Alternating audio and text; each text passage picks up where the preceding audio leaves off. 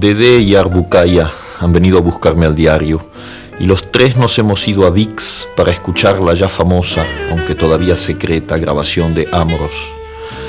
En el taxi Dede me ha contado sin muchas ganas cómo la marquesa lo ha sacado a Johnny del lío del incendio, que por lo demás no había pasado de un colchón chamuscado y un susto terrible de todos los argelinos que viven en el hotel de la Rue Lagrange. Multa ya pagada, otro hotel ya conseguido por Tica Johnny está convaleciente en una cama grandísima y muy linda, toma leche a y lee el Parimachi, el New Yorker, mezclando a veces su famoso y roñoso librito de bolsillo con poemas de Dylan Thomas y anotaciones a lápiz por todas partes. Con estas noticias y un coñac en el café de la esquina, nos hemos instalado en la sala de audiciones para escuchar Amoros y Streptomycin. Art ha pedido que apagaran las luces y se ha acostado en el suelo para escuchar mejor. Y entonces ha entrado Johnny y nos ha pasado su música por la cara. Ha entrado ahí aunque esté en su hotel y metido en la cama y nos ha barrido con su música durante un cuarto de hora. Comprendo que le enfurezca la idea de que vayan a publicar Amoros, porque cualquiera se da cuenta de las fallas, del soplido perfectamente perceptible que acompaña algunos finales de frase y sobre todo la salvaje caída final esa nota sorda y breve que me ha parecido un corazón que se rompe, un cuchillo entrando en un pan. Y él hablaba del pan hace unos días. Pero en cambio, a Johnny se le escaparía lo que para nosotros es terriblemente hermoso.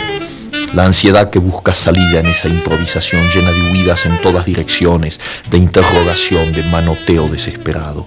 Johnny no puede comprender, porque lo que para él es fracaso, a nosotros nos parece un camino por lo menos la señal de un camino, que Amoros va a quedar como uno de los momentos más grandes del jazz.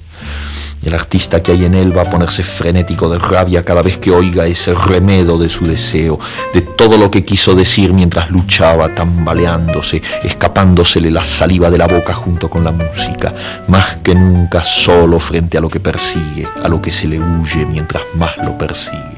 Es curioso ha sido necesario escuchar esto, aunque ya todo convergía a esto, a Amos, para que yo me diera cuenta de que Johnny no es una víctima, no es un perseguido como lo cree todo el mundo, como yo mismo lo he dado a entender en mi biografía. Por cierto que la edición en inglés acaba de aparecer y se vende como la Coca-Cola. Ahora sé que no es así, que Johnny persigue en vez de ser perseguido, que todo lo que le está ocurriendo en la vida son azares del cazador y no del animal acosado.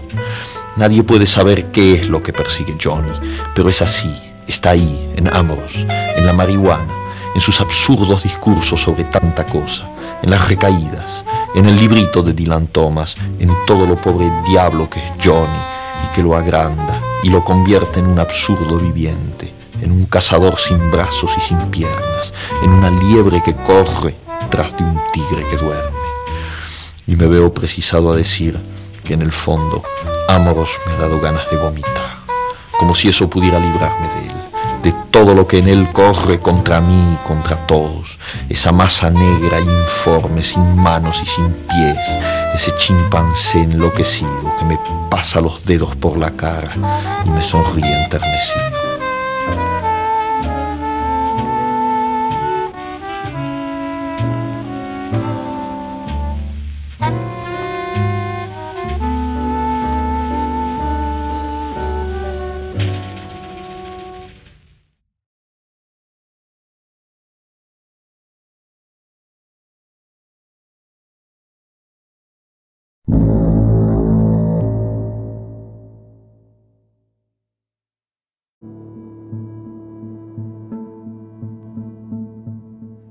Buenos días, tardes, noches, gracias por escucharnos. Bienvenidos a Cuentos Hermanos, el podcast que narra nuestros días en forma de cuento. Iniciamos nuestra quinta emisión agradeciendo vuestra amable atención. Donde quiera que nos escuchéis, nos sentimos cerca. Gracias por creer en nuestro proyecto y gracias por permitirnos llevar hasta vuestros oídos nuestra propuesta literaria. Comenzamos.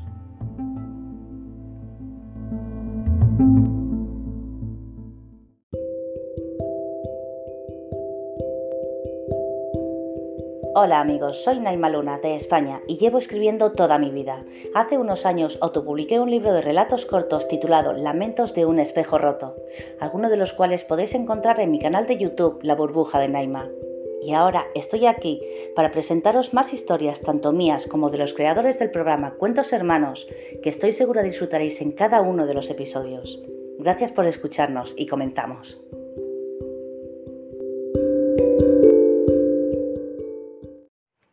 Hoy os traemos un programa muy especial, puesto que le rendiremos un sentido homenaje al gran Julio Cortázar, quien es considerado uno de los autores más originales e innovadores en la historia de la literatura hispanoamericana, uno de los escritores que definió el cuento contemporáneo, la prosa poética y de forma magistral el cuento corto.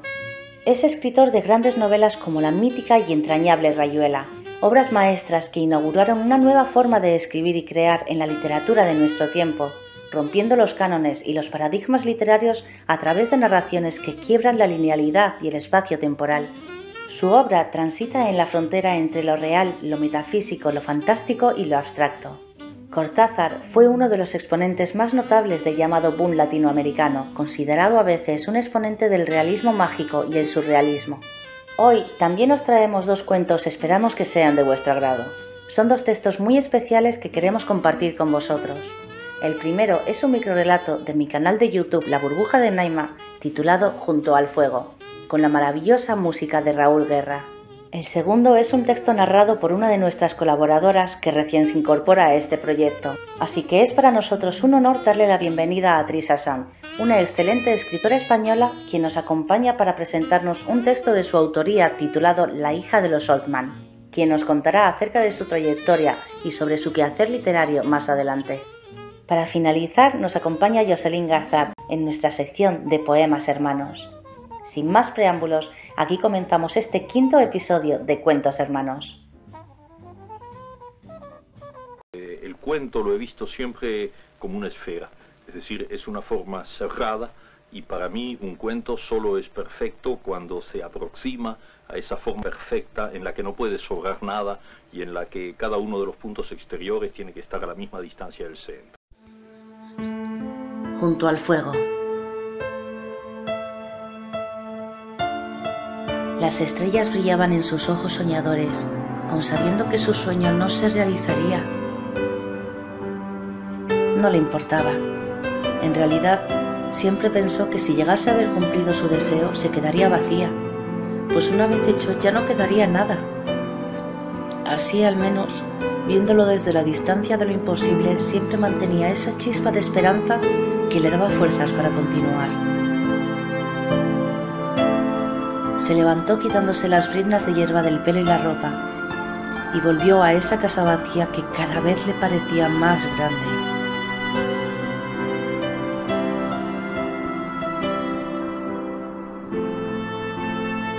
Cuando llegó, dejó la leña en el suelo y encendió el fuego. Hacía frío ya a las puertas del invierno y una gran tormenta asomaba por el horizonte cubriendo el cielo con grises nubes que se extendían hasta donde alcanzaba la vista.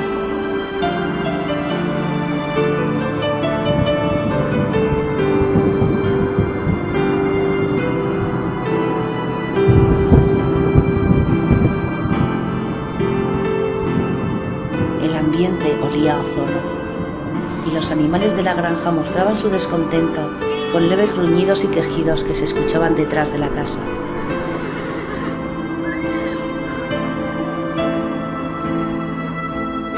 Se sentó.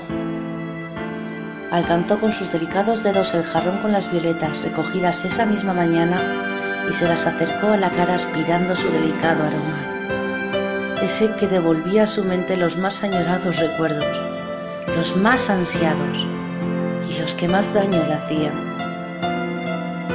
cogió papel y lápiz y dibujó el rostro de aquel a quien tanto añoraba una vez más. Y una vez más como hacía cada noche desde que se fue, cuando lo hubo terminado lo tiró al fuego, rezando a aquel que le quisiese escuchar que le devolviese a su lado. Esa era la chispa, cuyo resplandor era cada vez más débil.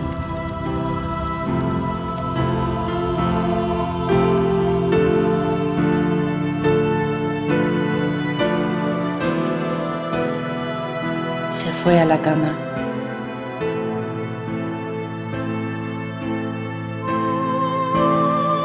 Cerró los ojos y le dio las buenas noches, sabiendo en lo más profundo de su ser que jamás volvería a escuchar su voz. Y una vez más se durmió entre lágrimas.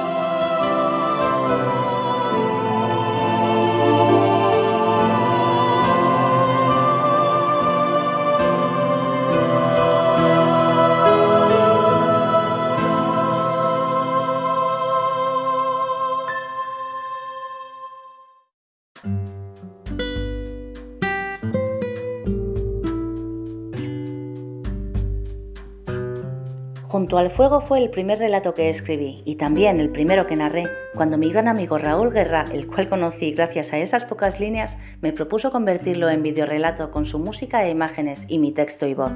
Lo cierto es que las primeras 100 veces que lo leía sin más no me gustaba nada como quedaba, hasta que mi pareja me aconsejó que lo hiciese recordando los pocos años que pasé en un pequeño grupo de teatro de mi ciudad y finalmente salió lo que me dio pie a seguir con las narraciones y videorelatos que desde ese primer momento se han convertido en una de mis grandes pasiones.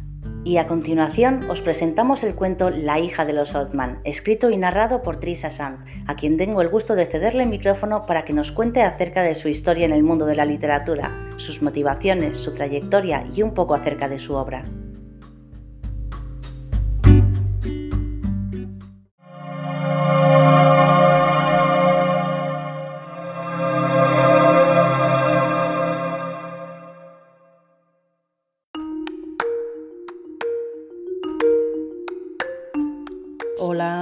Soy Trisha Sanz de España y yo llevo escribiendo desde que era apenas una niña. Antes de seguir, quisiera pedir disculpas por el tono de mi voz. Estoy pasando una fuerte gripe y por eso puede sonar bastante rara. Bien, bueno, yo empecé a publicar en la revista del instituto y siempre me decanté por los relatos de misterio y terror, aunque en los últimos años me he aventurado a escribir romance y relatos infantiles. Actualmente estoy trabajando en una novela que se titula Nadie es quien dice, pero al mismo tiempo estoy escribiendo un guion cinematográfico titulado Sarai, eh, el cual tengo pensado rodar personalmente. Bueno, ya veis, no, no me dan miedo los desafíos. Pienso que, que no tenemos que ponernos frenos y, y ver hasta dónde somos capaces de llegar, ¿no? Y bueno, eh, este breve film, este cortometraje, mejor dicho, tiene mucho que ver con el relato que, os voy a narrar hoy, el cual se titula La hija de los Solman, el cual podréis encontrar, por cierto, en el booklet del mes de mayo 2020 de la, de la editorial Elementum. Sin más, eh, quisiera agradecer a Cuentos Hermanos la oportunidad que me dan para difundir mis relatos desde aquí, de verdad, un gran abrazo para todos ellos. Y un abrazo para todos y cada uno de los oyentes que me estáis escuchando en este momento, dispuestos a acompañarme en la narración de mi relato. Muchísimas gracias. En el caso del cuento, tiene que existir desde la primera palabra, tiene que estar ya de alguna manera eh, contenida la última, aunque en mi caso yo nunca la sé. Yo no sé cómo van a terminar mis cuentos, pero sé de todas maneras que se va a cerrar, que se va a completar como el vuelo de un boomerang.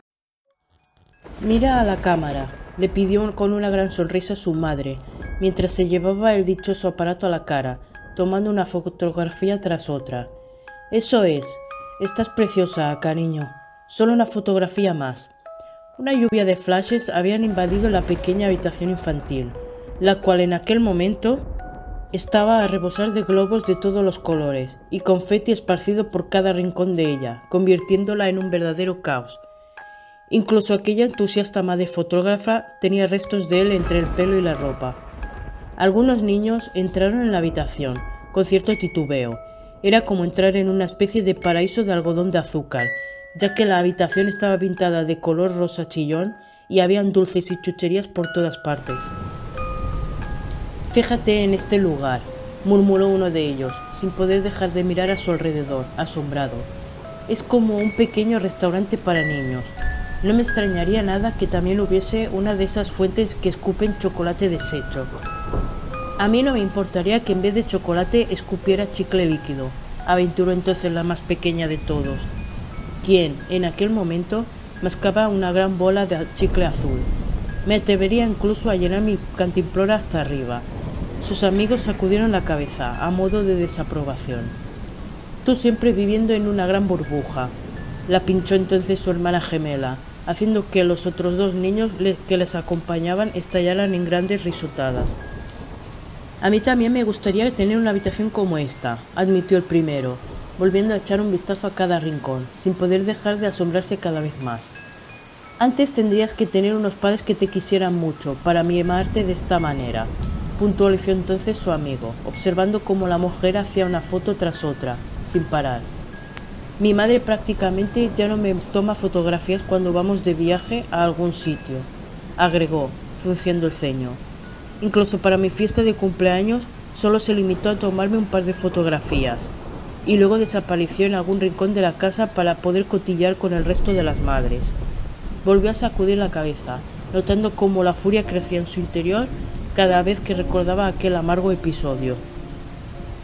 No le des tanta importancia, musitó entonces una de las gemelas, rodeando sus hombros con su corto brazo. Tu madre te quiere, el hecho de que no te haga tantas fotos simplemente es porque en verdad no quiere estropear su cámara, nada más. Los otros dos empezaron a reír tontamente ante tal ocurrencia de la niña. Él simplemente la empujó, furioso. Vete a... empezó a decirle, dispuesto a dar media vuelta para alargarse. Sabía que había, sido muy mala idea ir a aquella estúpida fiesta de cumpleaños, si ni siquiera conocía a la cumpleañera, Niños, ¿qué es todo este jaleo? les preguntó entonces una voz a sus espaldas, sobresaltándoles. Debéis esperar abajo. Un hombre de unos cuarenta y poco años les observaba con el ceño ligeramente fruncido. Era obvio de que no le había gustado en, en absoluto encontrarles allí. Sin embargo, la tristeza que parecieron reflejar sus ojos fue lo que realmente llamó la atención a aquellos cuatro amigos. Lo, lo sentimos, se disculpó entonces una de las gemelas, mirando con cierto nerviosismo a sus amigos. No, no queríamos molestar. Tan solo hemos subido para venir a conocer a... Enmudeció de golpe al recordar que ni siquiera recordaba el nombre de la niña que aquel día hacía años. De hecho, todavía no sabía cómo demonios la habían invitado. Buscó ayuda en sus amigos. Sí, Tan solo queríamos saludarla antes de que empezara todo el jaleo, prosiguió uno de los niños, visiblemente nervioso. No era nuestra intención molestar. El hombre soltó un profundo suspiro de tristeza y les ofreció una forzada sonrisa.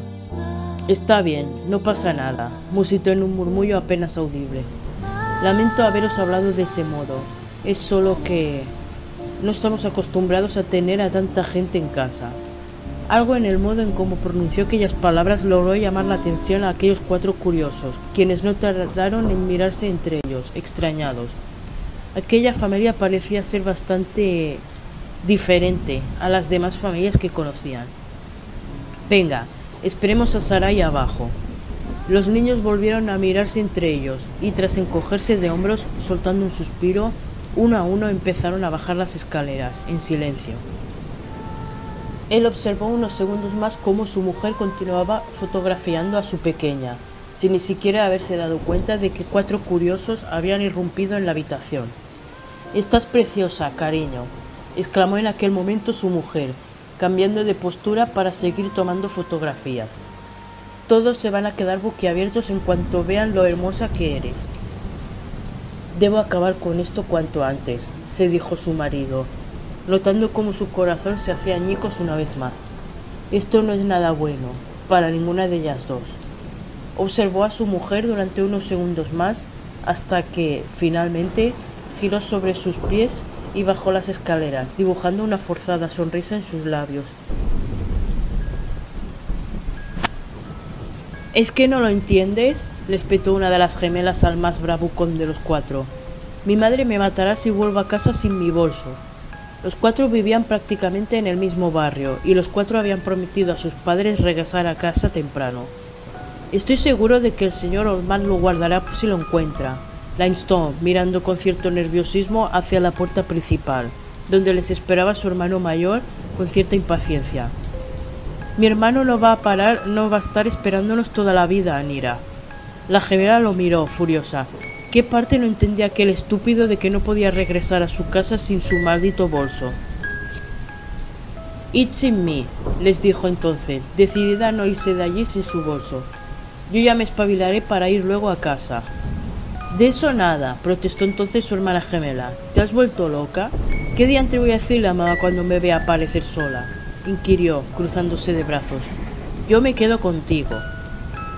Tal vez, si buscamos entre los cuatro, sugirió el cuarto miembro de la pequeña pandilla, con cierta timidez. El más bravucón dirigió una nueva mirada a su hermano, quien parecía haber entablado conversación con una de esas madres a las que no les importaba irse acompañadas a casa por un jovencito, nauseabundo. Sin embargo, aquella era una buena oportunidad para ayudar a su amiga a buscar el maldito bolso. Estaba completamente convencido de que a Edward no le haría ninguna gracia que interrumpiera la conversación en aquel momento. De acuerdo, aceptó finalmente, tras soltar un profundo suspiro. Pero debemos de darnos prisa, antes de que mi hermano se dé cuenta de que nos hemos perdido. Y sin perder ni un segundo más, los cuatro se dispersaron en aquella enorme casa. ¿Qué silencio hay aquí arriba? Se dijo la gemela, caminando con cuidado sobre el suelo de parqué. Preferiría que la señora Olman estuviera aquí, halagando a su hija mientras la fotografía sin parar. Sin el destello del flash, este lugar resulta tético. Y no era para menos. El frío que parecía salir de la habitación algodón dulce no le inspiraba el gran entusiasmo por entrar en ella, por no hablar del extraño olor que parecía arrastrar consigo. Debería de darme prisa antes de que los demás descubran que les he mentido, se dijo, mirando de un lado hacia otro, nerviosa, mientras apoyaba una mano en el marco de la puerta de la habitación de Sarai es que fuese muy partidaria de mentir, pero aquella vez lo había hecho por un buen motivo, por las chucherías de la habitación de aquella niña a la que ni siquiera todavía había visto, conocía. Estoy segura de que no le importará que le coja unos cuantos caramelos, pensó entonces, entrando finalmente en la habitación, lentamente. De hecho, estoy segura de que ni siquiera notará que le faltan. El extraño olor pareció intensificarse a medida de que se adentraba en la penumbra, haciendo que una, mueca de asco se intensificara en su rostro. La estancia olía a alguna especie de sustancia química. Intentando hacer caso omiso de ello, miró hacia un lado y hacia otro, esperando a que sus ojos se acostumbraran a la escasa luz, intentando distinguir algo, cuando dio con, una, con su espinilla contra el canto de la cama. Ahogó un grito apoyando las manos sobre el colchón, maldiciendo su estúpida ansia por las chucherías, cuando notó que sus dedos parecieron tocar parte de un bulto oculto bajo las sábanas. Se irguió de golpe conteniendo el aliento. ¿Algún regalo de la cumpleañera que había quedado inocentemente escondido? No sabría decirlo. Titubeando, alargó de nuevo una mano hacia la cama y palpó con cuidado para retirar la mano de nuevo, soltando un bufido, asustada. Efectivamente, había un bulto duro bajo la cama. Volvió a alargar el brazo, solo que esta vez en cuanto sus dedos tocaron de nuevo la superficie, subió lentamente, siguiendo la alargada forma del bulto. Esto no es un regalo, se dijo, notando como un escalofrío le recorría la espalda. Aquí hay alguien tumbado.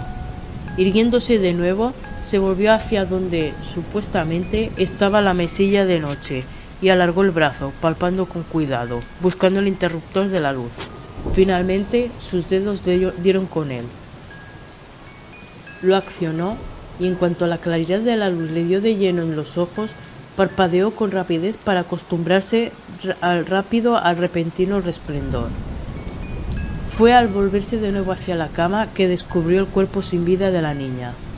Sus ojos se abrieron como platos, horrorizada.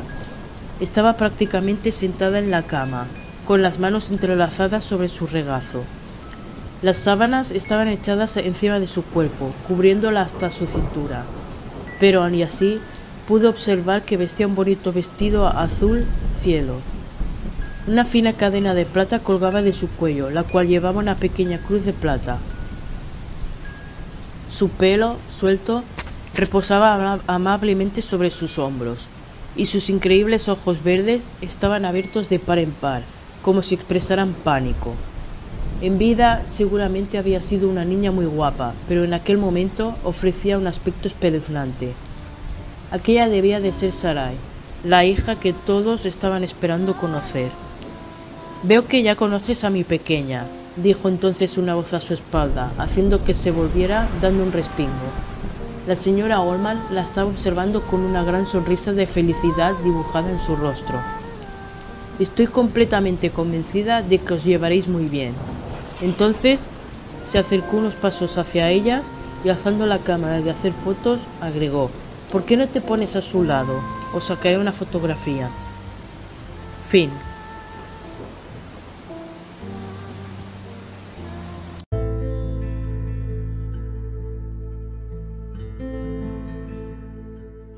Eh, cuando escribí La hija de los Olman, ya tenía muy claro que iba a ser un relato de terror y que la protagonista sería una niña que, bueno, que por desgracia pues había fallecido, ¿no? Eh, bueno, a, bueno, a raíz, mm, la verdad es que lo cierto es que a raíz del guion del cortometraje en el que estoy trabajando, la historia en sí será más larga, por supuesto, y se mezclará la, tragedia y el horror. Y bueno, la, la, motivación de haber escrito este relato, la verdad es que no sé exactamente cuál es. Me, me rondaba una vaga idea por mi cabeza y bueno, me puse a escribirla. ¿No? Y a pesar de que es un relato corto, como he comentado antes, pues mi intención es eh, alargarlo, ya que quiero añadirle la historia personal de, de ella, de Sarai y bueno, el misterio que envuelve, pero no, o sea, que envuelve a la familia, pero cambia en el cortometraje. Pero bueno, creo que es mejor no aguaros la fiesta, la sorpresa, perdón. y en cuanto lo tenga hecho, pues os daré, lo anunciaré y, bueno, y os daré la primicia. Eh, creo que como mensaje en particular es como el dicho ese de la curiosidad mató al gato, ¿no? Pero yo creo que en este caso a una de las gemelas, porque bueno, le, pasó lo mismo, ¿no? Eh, el querer apropiarse de las chucherías de, la niña y todo tipo de porquerías que ofrecían los Solman para celebrar eh, ese cumpleaños tan extraño, pues la, llevó a entrar en, la habitación de una difunta niña y, y descubrir su cuerpo. Y yo, yo creo que en cuanto mis dedos hubieran tocado el bulto duro, entre comillas, me, me, me hubiera alargado de allí sin pensármelo dos veces. O, o bueno, o quizás la curiosidad me hubiera vencido la primera vez que hubiera entrado en la habitación, ¿no? Y hubiera visto aquella mujer fotografiando como una loca a su hija. ¿no? Los niños siempre suelen ser como competitivos, ¿no? Como, ostra, ¿por qué ella mejor, más, más, tienes más atención? La, ¿Sabes? No. Bueno, ¿y, vosotros qué? Eh, ¿Os hubierais dejado llevar por la, la curiosidad o hubierais dado media vuelta? bueno, pues espero que hayáis disfrutado con el relato eh, que vuelvo a repetir, se va a modificar, se hará, más largo, eh, pero esto lleva su tiempo. Y bueno, y si queréis seguirme en mis redes sociales, aparte que os lo agradecería, pues bueno, mandadme un correo electrónico a escritora en las mil y una lunas arroba gmail.com repito escritora en las mil y una lunas arroba gmail.com y os contestaré rápidamente facilitando los links. será menos lioso de... ¿No? Porque... Y bueno, y bueno, una vez más, pues muchísimas gracias por, estar ahí, a, haber escuchado mi, relato. Eh, os mando un fuerte abrazo a todos y, y espero espero que me oigáis, me oigáis pronto. muchísimas gracias. Chao.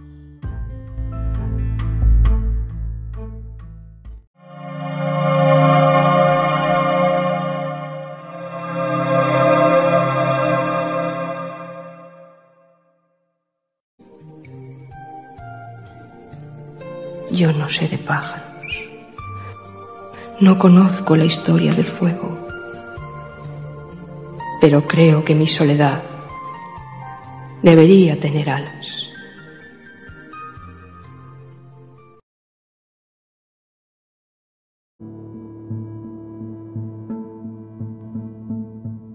A continuación os traemos un poco de poesía en la voz de Jocelyn Garzat. Cedo el micrófono entonces a nuestra colaboradora para dar paso a nuestra querida sección poética. Con todos vosotros, los poemas hermanos.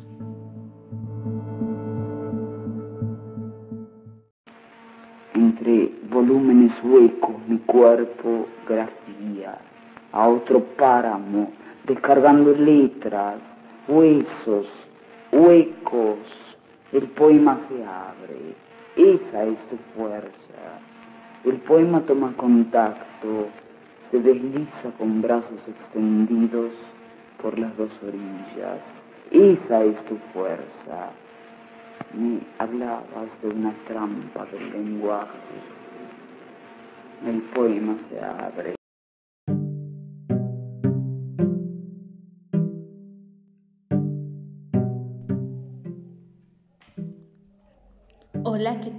¿Cómo están? Mi nombre es Jocelyn Garzar, me presenté con ustedes en el programa anterior y es un placer volver a acompañarlas, acompañarlos en este trayecto, en este camino, en este programa que compartimos todos llamado Cuentos Hermanos. El día de hoy voy a hablarles sobre una poeta de nombre Delia Cabrera Marqui. Les quiero leer algunos poemas que encontré en un libro que se llama Cinco Poetas de Latinoamérica. Este libro lo adquirí hace varios años cuando estudiaba en la universidad y se hizo la presentación de manera pública en el foro de la UAP. Su espacio se llama Rituales de Humo y como les mencioné, Delia Cabrera Marqui es una poeta que llegó desde Perú a Ciudad de México. No sé mucho al respecto de ella porque he hecho investigación, pero parece que se la comió la tierra y solo nos dejó este maravilloso compendio de poemas. Sin embargo, les quiero leer un poco de la bibliografía que nos dejó aquí escrita y voy a dar lectura. Delia Cabrera Marqui, Perú, radicada en la actualidad en México, DF, para quienes conocemos aún así Ciudad de México. Estudió Relaciones Internacionales en la UNAM y poesía en el taller del poeta chiapaneco Juan Buñuelos. Ha participado en cursos y talleres de poesía en la Casa Octavio Paz, en la Casa Universitaria del Libro y en la Facultad de Filosofía y Letras de la UNAM. Ha sido invitada a distintos encuentros nacionales e internacionales de escritores y poetas. Fue organizadora del encuentro de poesía Mujeres Poetas en la región de las Flores y en la zona lacustre de Xochimilco, México. Su obra está publicada en revistas de literatura, antologías y libros colectivos de poesía. Ha sido traducida al francés y al quechua y en 2012 publica Sexteto para violín y agua. Y bien, voy a leer alguna compilación pequeña, parte de esto, de unos poemas que me parecen interesantes por el uso del erotismo y cómo transgrede el sujeto masculino a través de estas historias narradas en forma poética.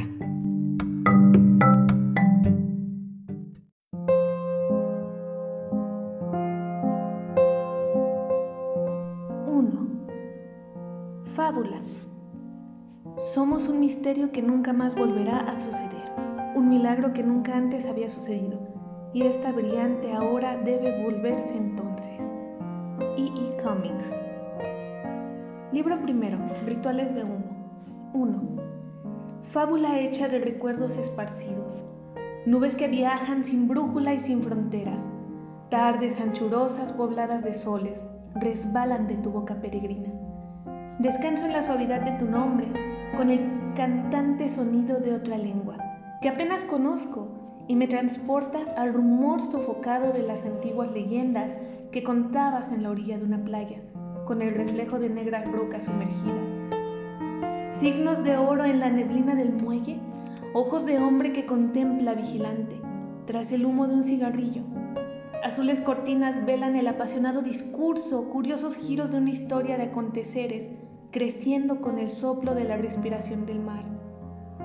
2. Camino apenas moviendo los pies. Una blanda superficie gris, amarilla, se abre suavemente. Médanos de ávidas arenas donde uno cae, con pasos largos y profundos. El sol ilumina ardientemente la remembranza que yace, como la descartada piel de una serpiente. Veinte años como veinte días en el centro de la tierra. Habitaban los dioses del amor Furiosos devoraban las entrañas y eran banquetes de singulares delicias. Celajes se desdibujan lentamente, se borran en la ceguera de un amor que se deshila en reflejos de acero cortante. 3.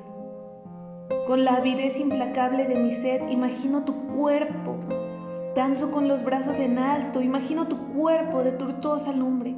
Enciendo mis dedos uno a uno Imagina tu cuerpo olor de campo sembrado, tu cuerpo de la materia de las horas de insomnio. Cuando el aire sostiene una montaña azul sobre mi alba sola, tu cuerpo agua de pleno abrevadero. Cuando la lluvia acaricia el techo de mi casa, imagino tu cuerpo afilado, como los dentados cuchillos para cortar mi pan del desayuno. 4 manantial crecido con la vertiente de mis sueños, marea que llena de azul la llanura de los días, borra los mitos sobre hogueras y brujas, escribe nuevas fábulas de paraísos perdidos, de ciudades largamente olvidadas en el oleaje inaudible de pasadas estaciones. Casas de paredes blanqueadas cierran los ojos, mientras nosotros pasamos danzando locamente con el calor de la tarde de otoño entre las manos altivo el milagro, ignora la fuerza de la imaginación que lo vuelve entrañable.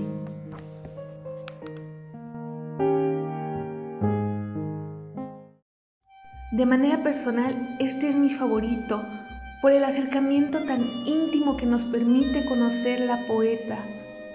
Así que espero lo disfruten tanto como yo. Casa de campo. Today we take the great breath of lovers. Tomorrow fate shuts us in. So you give all your kisses, you give but few. Ezra Pound. Primero, tendimos un zarape sobre el pasto, en medio de las pequeñas flores amarillas y los altos girasoles, guardianes de nuestro jardín secreto. Los ojos entrecerrados dejan pasar una fisura de luz reflejo dorado del sol sobre tu espalda. El refrescante perfume de las hierbas aplastadas abriga el olor enardecido de nuestros cuerpos. En los oídos el palpitar alocado de la sangre, el bronco musitar de entrecortadas palabras, el suave cisear de los insectos del verano, tan cerca de la tierra como del cielo abierto, siempre azul de Cuernavaca.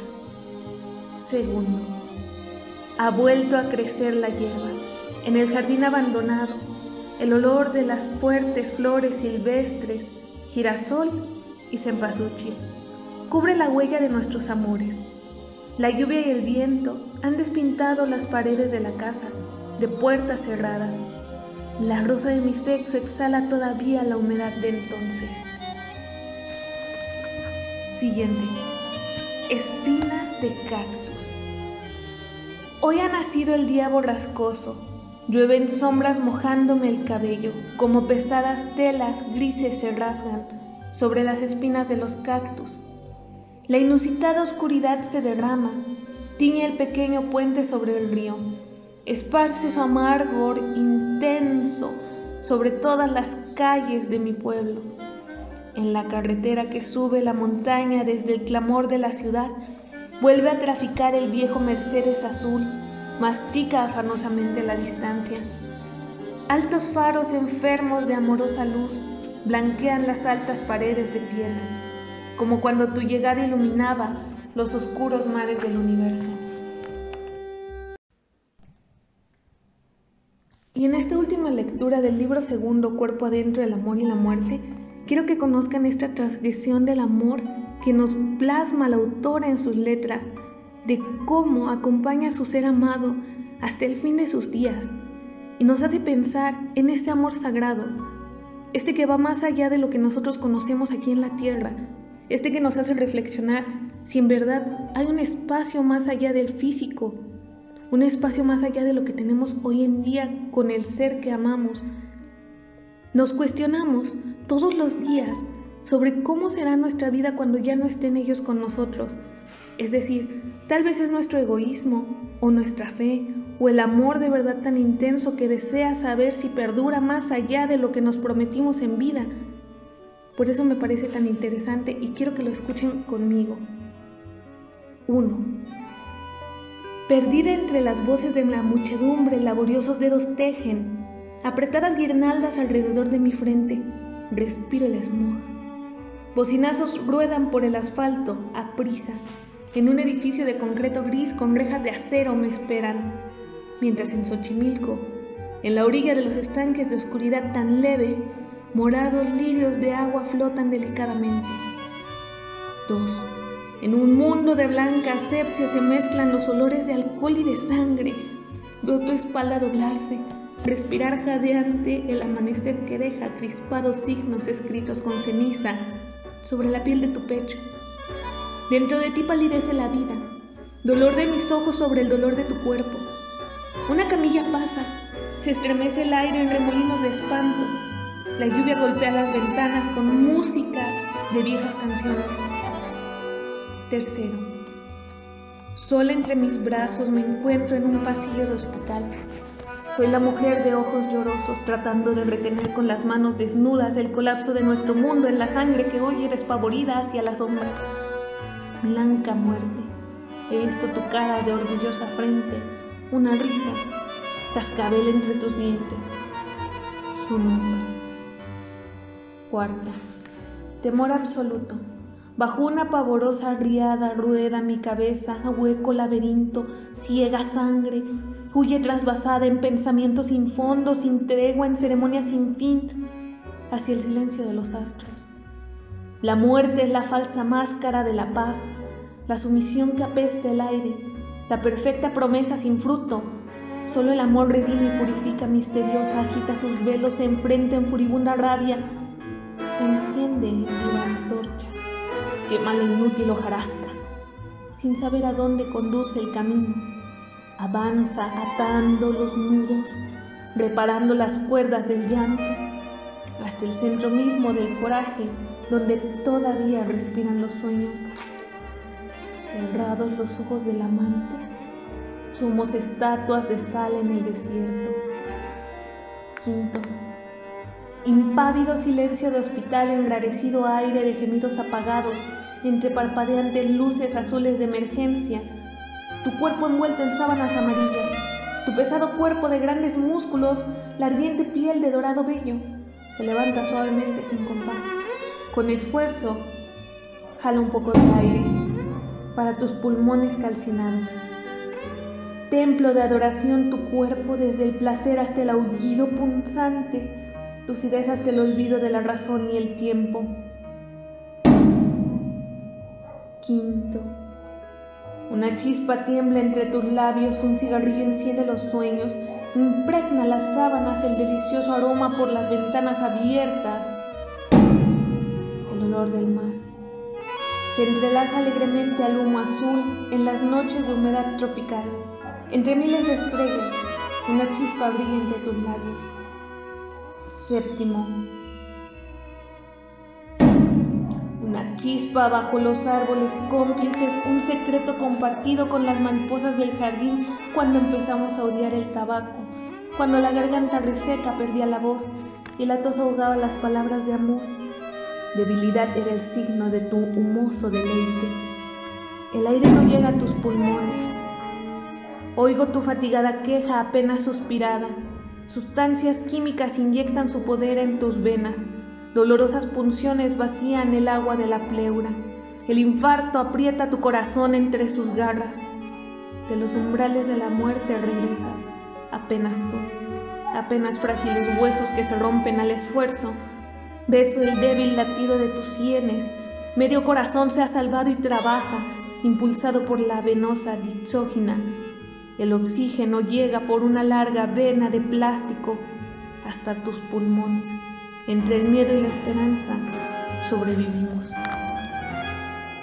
Fuerte, ¿verdad? Compartir cómo vamos viendo el deterioro del cuerpo del ser amado y el tenerlo, pero como el agua, que por más que la intentamos sostener entre los dedos se escapa. No quiero terminar de leer el poema esta vez porque me gustaría saber qué opinan. Escríbanos, díganos, ¿qué piensan? ¿Han amado a alguien más allá de la muerte? ¿A quién ha sido? ¿Creen que nos espera?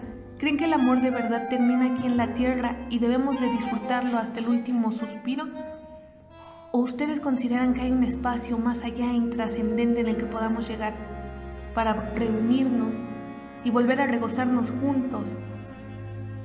Mi nombre es Jocelyn Garzat y me da mucho gusto acompañarlas. Espero que nos acompañen ustedes también con su lectura, con su escritura y sobre todo escuchándonos. Hasta la próxima. Los ausentes soplan y la noche es densa. La noche tiene el color de los párpados del muerto. Toda la noche hago la noche. Toda la noche escribo. Palabra por palabra. Yo escribo la noche.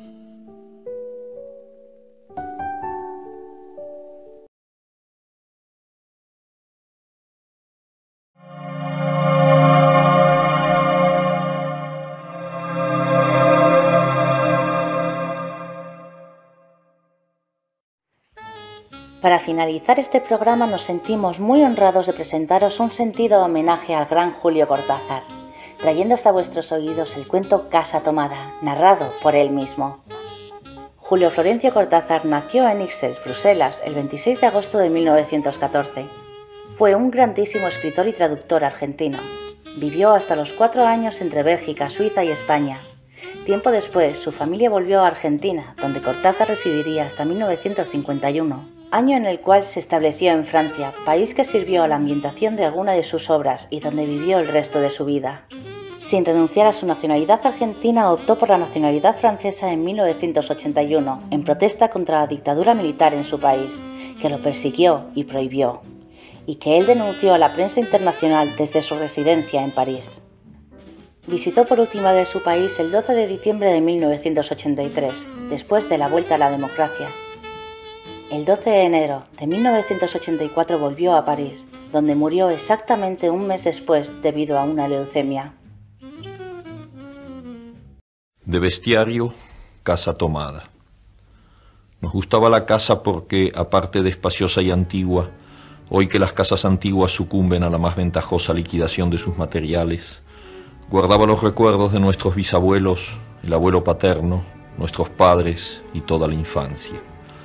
Nos habituamos, Irene y yo, a persistir solos en ella, lo que era una locura, pues en esa casa podían vivir ocho personas sin estorbarse. Hacíamos la limpieza por la mañana, levantándonos a las siete, y a eso de las once yo le dejaba a Irene las últimas habitaciones por repasar y me iba a la cocina. Almorzábamos a mediodía, siempre puntuales. Ya no quedaba nada por hacer fuera de unos pocos platos sucios. Nos resultaba grato almorzar, pensando en la casa profunda y silenciosa y cómo nos bastábamos para mantenerla limpia. A veces llegamos a creer que era ella la que no nos dejó casarnos. Irene rechazó dos pretendientes sin mayor motivo. A mí se me murió María Esther antes de que llegáramos a comprometernos. Entramos en los 40 años con la inexpresada idea de que el nuestro, simple y silencioso matrimonio de hermanos, era necesaria clausura de la genealogía asentada por los bisabuelos en nuestra casa. Nos moriríamos allí algún día. Vagos y esquivos primos se quedarían con la casa y la echarían al suelo para enriquecerse con el terreno y los ladrillos. O mejor, nosotros mismos la voltearíamos justicieramente antes de que fuese demasiado tarde.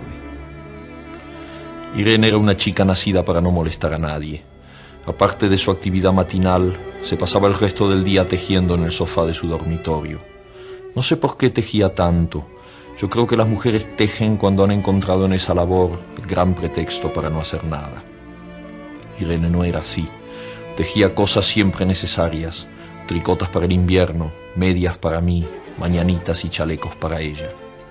A veces tejía un chaleco y después lo destejía en un momento porque algo no le agradaba. Era gracioso ver en la canastilla el montón de lana encrespada resistiéndose a perder su forma de algunas horas. Los sábados iba yo al centro a comprarle lana. Irene tenía fe en mi gusto, se complacía con los colores y nunca tuve que devolver madejas. Yo aprovechaba esas salidas para dar una vuelta por las librerías y preguntar vanamente si había novedades en literatura francesa. Desde 1939 no llegaba nada valioso a la Argentina. Pero es de la casa que me interesa hablar, de la casa y de Irene, porque yo no tengo importancia. Me pregunto qué hubiera hecho Irene sin el tejido. Uno puede releer un libro, pero cuando un pullover está terminado, no se puede repetirlo sin escándalo. Un día encontré el cajón de abajo de la cómoda de alcanfor lleno de pañoletas blancas, verdes, lila. Estaban con naftalina, apiladas como en una mercería. No tuve valor de preguntarle a Irene qué pensaba hacer con ellas. No necesitábamos ganarnos la vida. Todos los meses llegaba la plata de los campos y el dinero aumentaba. Pero a Irene solamente le entretenía el tejido. Mostraba una destreza maravillosa y a mí se me iban las horas viéndole las manos como erizos plateados, agujas yendo y viniendo y una y dos canastillas en el suelo donde se agitaban constantemente los ovillos. Era hermoso. ¿Cómo no acordarme de la distribución de la casa? El comedor, una sala con gobelinos, la biblioteca y tres dormitorios grandes que daban en la parte más retirada, la que mira hacia Rodríguez Peña. Solamente un pasillo con su maciza puerta de roble aislaba esa parte del ala delantera donde había un baño, la cocina, nuestros dormitorios y el living central al cual comunicaban los dormitorios y el pasillo. Se entraba a la casa por un zaguán con mayólica y la puerta cancel daba al living. De manera que uno entraba por el zaguán, abría la cancel y pasaba al living. Tenía a los lados las puertas de nuestros dormitorios y al frente el pasillo que conducía a la parte más retirada. Avanzando por el pasillo, se franqueaba la puerta de roble y más allá empezaba el otro lado de la casa, o bien se podía girar a la izquierda justamente antes de la puerta y seguir por un pasillo más estrecho que llevaba a la cocina y el baño. Cuando la puerta estaba abierta, advertía uno que la casa era muy grande, si no, Daba la impresión de un departamento de los que se edifican ahora apenas para moverse. Irene y yo vivíamos siempre en esta parte de la casa. Casi nunca íbamos más allá de la puerta del roble, salvo para hacer la limpieza, pues es increíble cómo se junta tierra en los muebles. Buenos Aires era una ciudad limpia, pero eso lo debe a sus habitantes y no otra cosa. Hay demasiada tierra en el aire. Apenas sopla una ráfaga, se palpa el polvo en los mármoles de las consolas y entre los rombos de las carpetas de macramé. Da trabajo sacarlo bien con plumero. Vuela y se suspende en el aire. Un momento después se deposita de nuevo en los muebles y los pianos. Lo recordaré siempre con claridad, porque fue simple y sin circunstancias inútiles. Irene estaba tejiendo en su dormitorio. Eran las ocho de la noche y de repente se me ocurrió poner al fuego la pavita del mate. Fui por el pasillo hasta enfrentar la entornada puerta de roble y daba la vuelta al codo que llevaba la cocina cuando escuché algo en el comedor o la biblioteca. El sonido venía impreciso y sordo, como un volcarse de silla sobre la alfombra o un ahogado susurro de conversación. También lo oí al mismo tiempo o un segundo después en el fondo del pasillo que traía desde aquellas piezas hasta la puerta. Me tiré contra la puerta antes de que fuera demasiado tarde. La cerré de golpe apoyando el cuerpo. Felizmente la llave estaba puesta de nuestro lado y además corrí el gran cerrojo para más seguridad. Fui a la cocina, calenté la pavita y cuando estuve de vuelta con la bandeja del mate le dije a Irene Tuve que cerrar la puerta del pasillo. Han tomado la parte del fondo. Dejó caer el tejido y me miró con sus graves ojos cansados. ¿Estás seguro? Asentí. Entonces, dijo, recogiendo las agujas, tendremos que vivir en este lado. Yo cebaba el mate con mucho cuidado, pero ella tardó un rato en reanudar su labor. Me acuerdo que tejía un chaleco gris. A mí me gustaba ese chaleco. Los primeros días nos pareció penoso porque ambos habíamos dejado en la parte tomada muchas cosas que queríamos. Mis libros de literatura francesa, por ejemplo, estaban todos en la biblioteca. Irene extrañaba unas carpetas, un par de pantuflas que tanto la abrigaban en invierno. Yo sentía mi pipa de enebro y creo que Irene pensó en una botella de esperidina de muchos años, con frecuencia, pero esto solamente sucedió los primeros días. Cerrábamos algún cajón de las cómodas y nos mirábamos con tristeza. No está aquí y era una cosa más de todo lo que habíamos perdido al otro lado de la casa. Pero también tuvimos ventajas. La limpieza se simplificó tanto que aún levantándose tardísimo, a las nueve y media, por ejemplo, no daban las once y ya estábamos de brazos cruzados. Irene se acostumbró a ir conmigo a la cocina y ayudarme a preparar el almuerzo. Lo pensamos bien y se decidió esto. Mientras yo preparaba el almuerzo, Irene cocinaría platos para comer fríos de noche. Nos alegramos, porque siempre resulta molesto tener que abandonar los dormitorios al atardecer y ponerse a cocinar. Ahora nos bastaba con la mesa en el dormitorio de Irene y las fuentes de comida fiambre. Irene estaba contenta porque le quedaba más tiempo para tejer. Yo andaba un poco perdido a causa de los libros, pero por no afligir a mi hermana me puse a revisar la colección de estampillas de papá y eso me sirvió para matar el tiempo. Nos divertíamos mucho, cada uno en sus cosas, casi siempre reunidos en el dormitorio de Irene, que era más cómodo. A veces Irene decía, fíjate este punto que se me ha ocurrido, ¿no da un dibujo de trébol? Un rato después era yo el que le ponía ante los ojos un cuadradito de papel para que viese el mérito de algún sello de Eupen y Malmedy. Estábamos bien y poco a poco empezábamos a no pensar. Se puede vivir sin pensar. Cuando Irene soñaba en alta voz, yo me desvelaba enseguida. Nunca pude habituarme a esa voz de estatua o papagayo, voz que viene de los sueños y no de la garganta.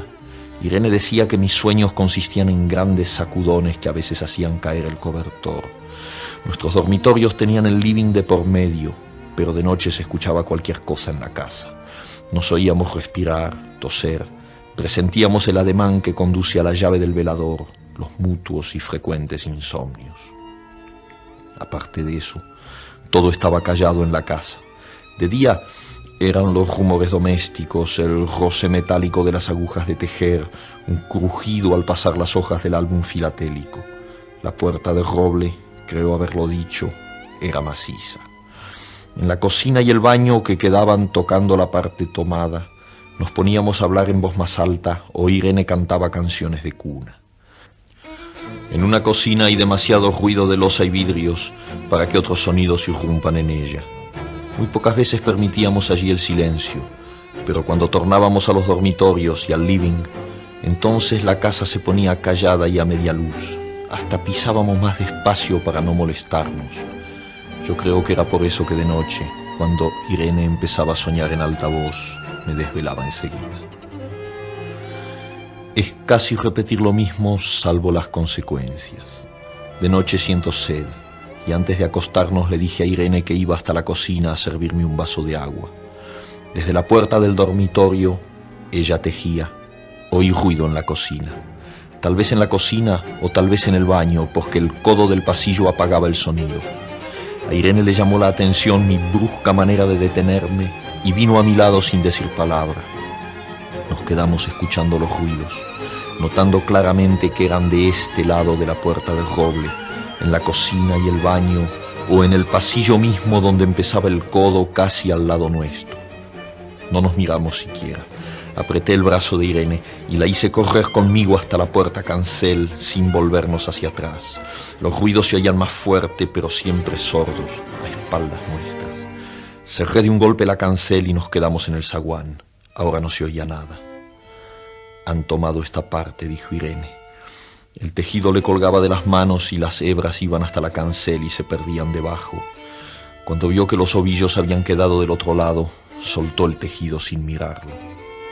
¿Tuviste tiempo de traer alguna cosa? Le pregunté inútilmente. No, nada. Estábamos con lo puesto. Me acordé de los quince mil pesos en el armario de mi dormitorio. Ya era tarde ahora. Como me quedaba el reloj pulsera, vi que eran las once de la noche. Rodeé con mi brazo la cintura de Irene. Yo creo que ella estaba llorando y salimos así a la calle. Antes de alejarnos tuve lástima. Cerré bien la puerta de entrada y tiré la llave a la alcantarilla. No fuese que algún pobre diablo se le ocurriera robar y se metiera en la casa a esa hora y con la casa tomada.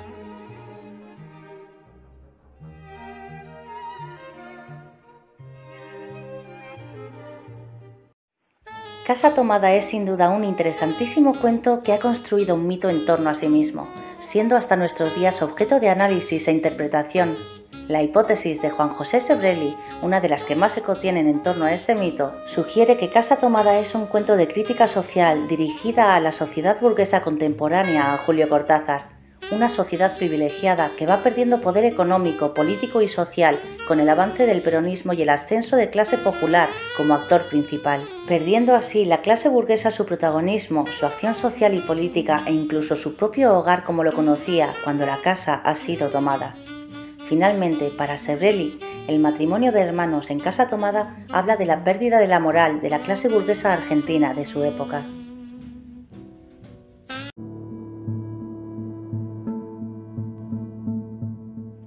Hasta aquí terminamos con este viaje, un viaje a través del cuento y la poesía. Esperamos que estos textos hayan sido de vuestro agrado y que los hayáis disfrutado tanto como nosotros. Nos despedimos. Esperamos que nos acompañéis en el próximo episodio de Cuentos Hermanos, el podcast que narra nuestros días en forma de cuento.